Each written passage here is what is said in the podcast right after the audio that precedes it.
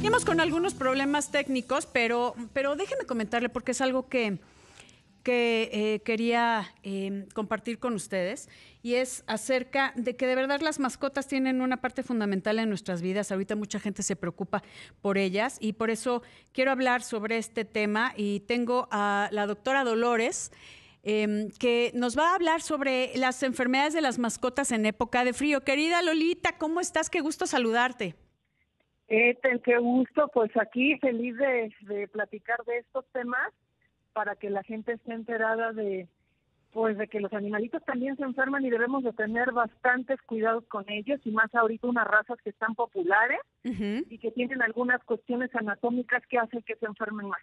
Eso es eso, a ver, eh, vienen las épocas de frío, ya estamos sintiéndolo aquí en la Ciudad de México, en otras partes del país empezaron desde antes, pero ¿cómo saber yo sé que va a ser una pregunta un poco hasta, hasta tonta, pero ¿cómo saber que un perro tiene frío si tiene tanto pelo y, y, a veces no sabemos si les ponemos suéter, si no les ponemos suéter o naturalmente ellos se protegen del frío con la grasita de su cuerpo y con el pelaje? Fíjate que la mayoría de los perros eh, tienen una capita de grasa, aunque su piel sea de, delgada, uh -huh. pero sí los perros que son muy lanudos, pues les va a proteger un poco más. Ahora, ya ahorita aquí como vivimos en, en algunas ciudades de México que los climas no son tan extremos como en otros lugares, uh -huh. entonces a, aquí la, la ventaja que tenemos es que ellos están pues pues en cierta manera adaptados, no tenemos tanta tanto frío extremo, entonces podemos tener un chihuahuita que tiene su pelito corto que esté súper adaptado al frío. Uh -huh. O podemos tener también este algún perrito lanudo que esté en una zona cálida que si lo traemos a la Ciudad de México, por ejemplo, pues pueda tener frío aunque esté lanudo. Sí. Pero eso es, eso es una ventaja, el clima que nosotros tenemos, eh, porque no son situaciones extremas como en algunos lados de Sudamérica o muy al norte como en Canadá o en algunos lugares de Europa. Entonces, este, aquí sí nos damos cuenta, la gente se da cuenta que sus perritos tienen frío. ¿Porque tiemblan? Porque están temblando, uh -huh. porque están temblando, porque van y se esconden en algunos lugares, este, pues sí, más calientitos, se quieren meter entre alguna alguna ropa, algunos perros se meten dentro de los closets, Ay, este, se quieren okay. estar, eh, este, entre las entre, en las, entre cobijas. las cobijas. Querida Dolores, me tengo que ir rapidísimo a una pausa, pero regresamos contigo y más aquí en Bien y Saludable. No se vayan, volvemos con más. Bien y Saludable con Ethel Soriano, la voz más saludable de México. Twitter, arroba Ethel-Soriano.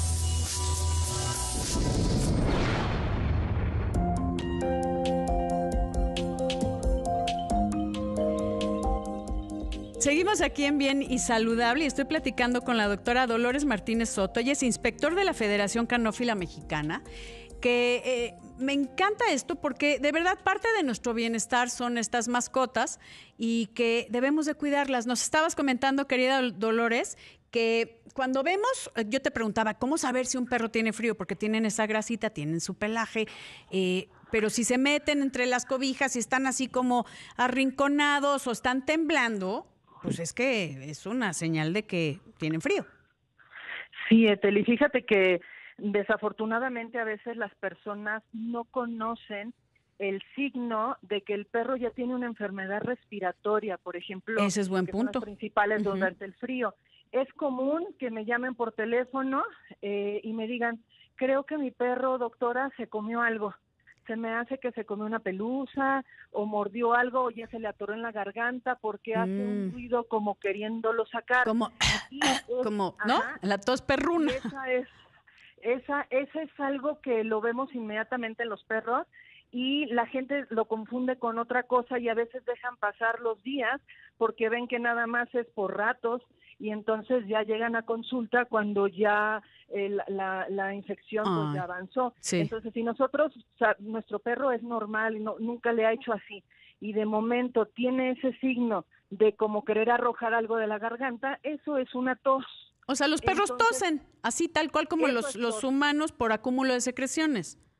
Sí, y eh, pues ahí sí hay que atenderlos rápido, entre más rápido los atendamos, la, eh, vamos a resolver el problema mucho más rápido, podemos ocupar menos medicamentos. Cuando ya llegan muy mal, bueno, pues antibióticos desinflamatorios, antihistamínicos, expectorantes y, y, hay que estarlo revisando constantemente. Ahora, cuando ya nos llevan un perro con una tos de varios días, podemos este, darlo de alta ya al 100% a veces hasta después de semanas porque es como nosotros, ¿no? Nos dicen en el trabajo, ya te compusiste ya, solo me queda la tos. Y lo mismo pasa con el perro, el perro ya come, el perro ya no tiene fiebre, pero tosen. ¿Cuándo les pasa? Principalmente por las noches. Okay. Y hay algo que hay algo que podemos hacer nosotros que nos ayuda mucho para que para cuidarlos, este, si nosotros les dejamos agua en su traste, en su en su bebedero, eh, de preferencia hay que retirarla en la noche y ponerle una nueva en la mañana, porque si el perrito toma agua del patio, se enfría con, eh, con la temperatura ambiental y en la mañana sale calientito, tiene sed, toma agua que ya sea en una azotehuela o en un patio y esa agua va a estar helada. Y entonces, pues el perro se puede enfermar. También, si se bañan, hay que secarlos perfectamente antes de salir. Que no, para que no estén mojados. No hay que secarlos al sol, de preferencia hay que secarlos con su toalla. Y mucho cuidado con los perros chatos. Si nosotros vemos a los perros, los perros eh, el perro ideal, ¿no? El más saludable, hablando por raza, es el que se parece más al lobo porque de ahí descienden los perros. Pero los perros que son chatos, pues ya son cuestiones genéticas que hemos hecho los humanos a lo largo de los años que van modificando esa anatomía y entonces esa cavidad nasal, esos cornetes que ayudan a, a templar un poco ese aire frío, ¿no? Que está en el ambiente, al ser un perro tan chato, ya no puede cumplir su función y entonces entra aire más frío hacia sus pulmones. Ya, o sea, no, no tiene el, el, el, hocico largo como para eh, calentar el, aire que entra, ¿no? Son más eh, susceptibles de enfermarse los perros de hocicos cortos, que son los este los ahorita que están de moda, los los shih tzus, los bulldogs principalmente. Sí, y siempre tienen problemas respiratorios, incluso roncan y todo ese tema, ¿no? Eh, y hay vacunas para eso. Ah, sí. Hay vacunas para, para la tos de perreras. Fíjate que ahorita en México tenemos, eh, bueno, varias marcas, pero tres presentaciones disponibles que son muy interesantes. En algún futuro yo pienso que así pudieran ser las vacunas del COVID. en perros pues tenemos una vacuna de bordetela inyectada, como muchas vacunas para perros, una intranasal que se, se prepara la vacuna y se deposita el líquido eh, con la jeringa, claro, sin aguja, dentro de la nariz, ¿no? Que, sí, como, como un, ahí, un shot de... Sí. Ajá, con la mucosa de la nariz.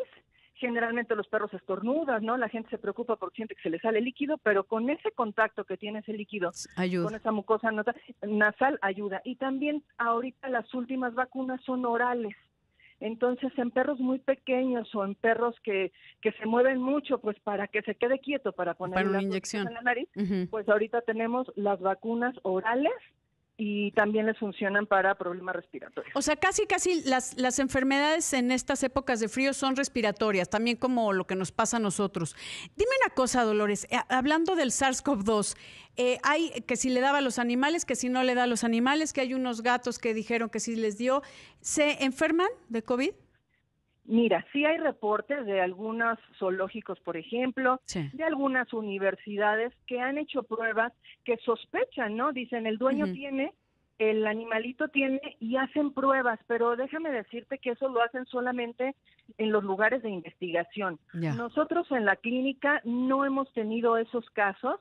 Lo que sí tenemos siempre en estas épocas es que la gente llega, doctora, ya contagié a mi perro mm. porque yo estoy enfermo, Normalmente no son zoonosis, pero generalmente las causas son las mismas, las bajas temperaturas y el estar en lugares que no están ventilados por lo mismo de las bajas temperaturas.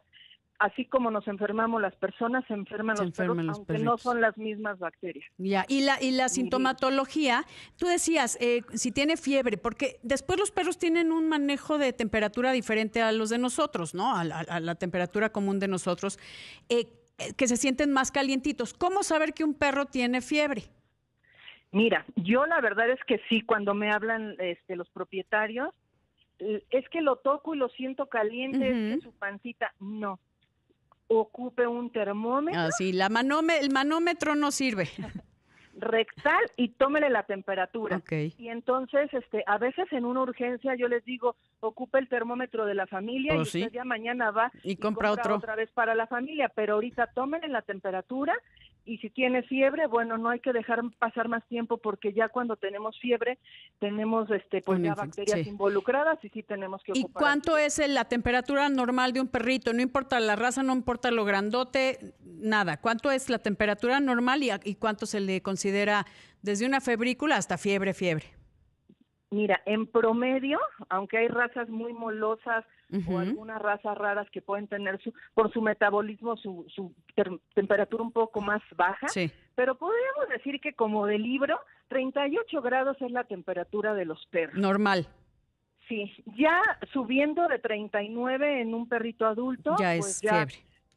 Sí, y ya un perro con 40 grados ya de plano ya no quiere Ay. comer a veces. ya Ay, mi vida. No, entonces 38 y de ahí para arriba, fiebre. Así que mucho ojo. Voy a una De pausa, 39 querida Dolores. Amigos, y regresamos aquí con más. Bien y saludable con Ethel Soriano.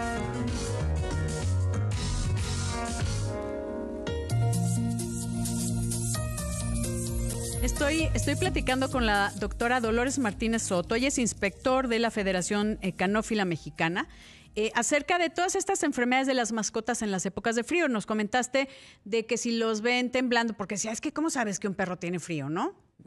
Eh, si los ven temblando, si los ven como arrinconados o metidos entre las sábanas o pegaditos ahí que están buscando calorcito, pues sería una eh, muy buena señal. También eh, saber si están enfermos, si empiezan como esa tosecita que la gente cree que tienen algo atorado en la garganta. Es importante que sepan que también los perros tosen y hay que ver el por qué y llevarlos a- al doctor, al veterinario. Y si tienen fiebre, que normalmente me decías, Dolores, que son 38, es, el, es como la temperatura normal. Arriba de 39 y hasta 40, pues ya empiezan hasta con un desánimo, ¿no? Ya no quieren comer, etcétera. Entonces, con un termómetro, no la, no la mano, no el manómetro que sea, no es muy exacto.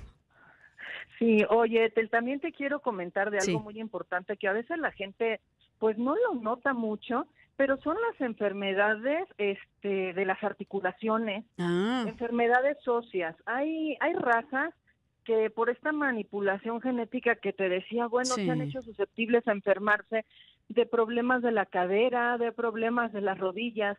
Y entonces, ¿qué notamos nosotros como propietarios? Que, por ejemplo, nuestro perro que subía y bajaba las escaleras ya no lo hace tan fácilmente o tan rápido. El perrito que se subía al sillón o a la cama ya no lo hace.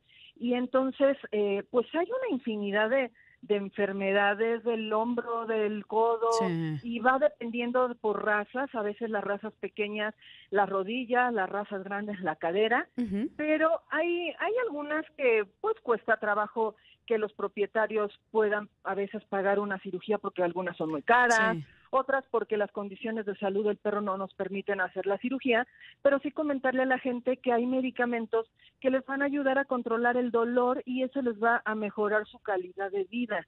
Entonces, eh, hay veces que la gente llega, ¿no? A la clínica y nos dice, este, ¿me vende cinco pastillitas? No. Porque, por ejemplo, ahorita que hace frío de repente... Eh, Sí, es como los hacer- que te duelen más las articulaciones con el frío, se vuelven más susceptibles, ¿no?